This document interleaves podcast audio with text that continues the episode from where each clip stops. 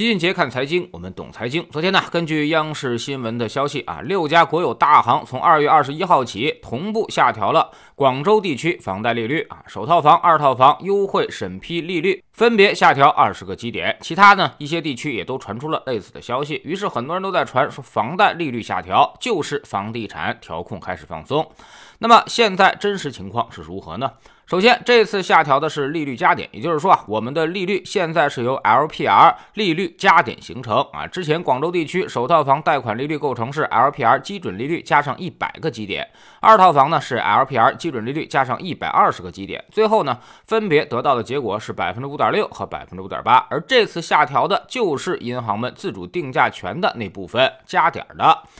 调整后，利率变成了百分之五点四和百分之五点六，所以这可以看作是银行的一个行为，并不是一次宏观调控行为，政策的方向意图并未转变。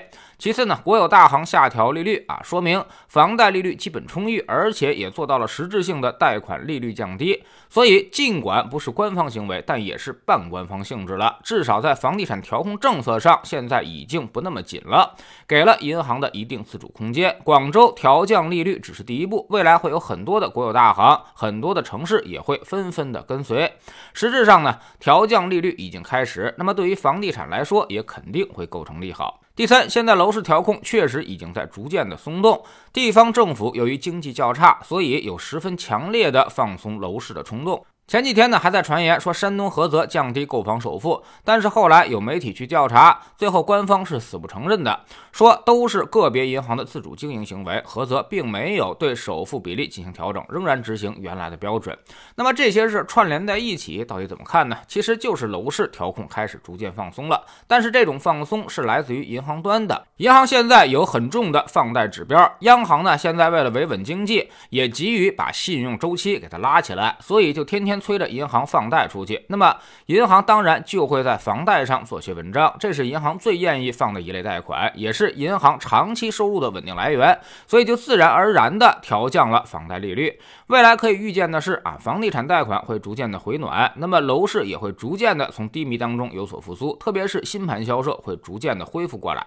站在央行和金融系统的角度来说，一定会大力支持这种新盘销售啊，把风险比较高的开发贷变成风险比较低。个人住房按揭贷款，把企业负债杠杆变成个人杠杆，那么大家就都踏实了。这也就不会再爆发什么系统性金融风险了。像某大、某创这种风险，一方面呢，较积极的安排资产重组，这个雷不能够让它炸掉；另外一方面，也要加强他们的项目回款，从而化解债务流动性风险。那么回款的最好途径就是尽快的卖掉他的房子。所以，我们总结一下啊，银行肯定是会放松的，但政策不会做明确的转向，只是假装没看见。有些地方呢，也会跃跃欲试，以非官方的名义变相放松。这时候上面也不会给予高压的打击。另外，估计马上开发商就都会行动起来，趁着政策难得的窗口期，加紧销售回款。一些新的打折促销力度会很高啊！一波楼市的春季攻势即将展开，折扣力度可能会比较大。但是大家买期房的时候也要务必小心。按照现在开发商的资金状况，能不能及时的交工和保质保量的交工，是一个要打大大问号的地方。至于有人担心楼市回暖会不会让房价再涨一波，其实呢，我们还是要用那个老办法看 M2 啊。如果这次随着刺激经济稳增长，M2 又被推上了百分之十二的高位。那么，不管我们愿不愿意相信，它一定会对楼市产生影响，在局部地区会再起一波房价，也不是没有可能。如果房价再涨，是不是要赶紧买房呢？答案是否定的，甚至恰恰相反，非但不能去买房，甚至要赶紧把房产脱手。现在房价已经走在了钢丝绳上。市场正在微弱的平衡当中，如果房价再涨，必然会打破这种平衡。那么随后带来的问题肯定是更高的居民杠杆、更危险的全民负债，以及更低的消费和更加冷清的实体经济。最后得到的结果只能是更加严厉的楼市调控政策。那么最后会发生大崩溃的概率也就大大提升了。我们在投资中有一个理念，叫做暴跌始于暴涨，衰退始于繁荣。什么东西呢？如果开始上涨加速了，那么它的风险也就来了。现在对于楼市来说，我们的政策意图就是要用时间去消化它的估值泡沫啊，让它进行软着陆。防暴涨的目的其实就是在防暴跌。那么如果暴涨防不住，最后就一定会暴跌。现在老齐给的建议就是，不住的房子都可以卖掉，而且要尽快卖，降价卖。因为现在很多地方的流动性已经发生了枯竭，这一波贷款利率放松可能是你最后脱手的机会了。等房产税落地，可能就再也没有机会变现了。